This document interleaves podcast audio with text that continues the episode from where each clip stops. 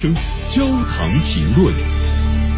进入今天的焦糖评论，我们继续来关注这一话题。其实用没有个人身份属性的病例一、病例二来指代。只提地点不提人，贯彻最少够用的信息披露原则，这实际上恰恰体现的是对人的尊重，对个体的尊重，也是一种公共管理上的绣花功夫，应该把握的防疫原则和个体隐私间的一种分寸感，所以呢，值得提倡。嗯，谁也不希望自己生活被指指点点。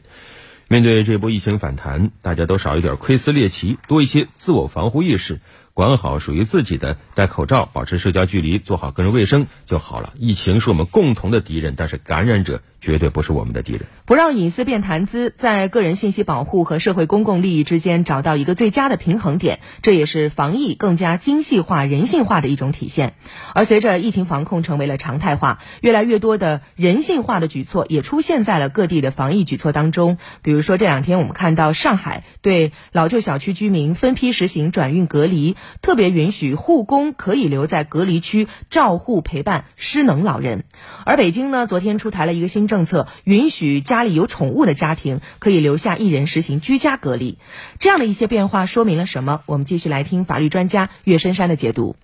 我们能够看到，我们现在的防疫政策其实是越来越越人性化，越来的越精细化和专业化了。到现在来讲，在公布流调的信息的时候，我们越来越注重人。人们的这种隐私，那么对于个人信息的这种保护，以及如何不影响他们的生活，那同时的话，我们还看到说，在隔离政策方面，我们越来越人性化了。那么不仅仅是说是要照顾好相应的这种生活，同时的话呢，对于宠物的这种关爱，包括说更加灵活的处理的途径和方案，也已经是融入到我们的这个防疫的措施当中来。所以说可以看到啊，我们现在的这种防疫政策的制定呢，已经说从最简单的如何能够呃把疫情控制住来呃作为我们的出发点。那现在呢，更多的还是在同时考虑到如何能够不给群众带来更多的负担，如何能够不对群众的生活造成更多的这种影响等等方向来入手制定相应的这种防疫政策。